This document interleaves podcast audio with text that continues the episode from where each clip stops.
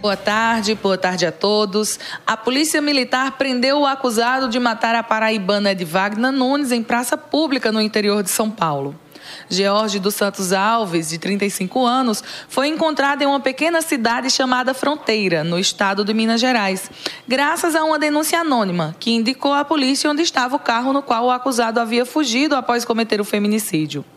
Um dos filhos do casal, um menino de três anos, que foi levado por George após o crime, foi acolhido pelo Conselho Tutelar de Fronteira.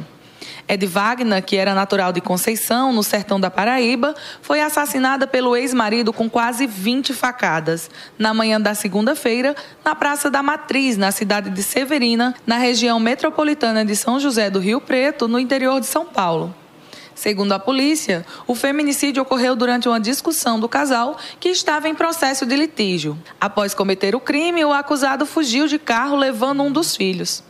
O veículo foi localizado na casa de uma tia de George, que alegou aos policiais que não sabia que o sobrinho havia cometido um crime. A mulher disse que estava guardando o veículo a pedido de uma irmã de George, que não entrou em detalhes sobre o motivo. Após a prisão do acusado, essa irmã contou à polícia que ele telefonou pedindo ajuda porque havia feito uma besteira. Após investigações, a polícia obteve informações de que George estava escondido em uma casa abandonada no assentamento Beira Rio. O dono da propriedade onde fica a casa alegou desconhecer os eventos do dia e disse que acolheu George por conhecê-lo há muitos anos.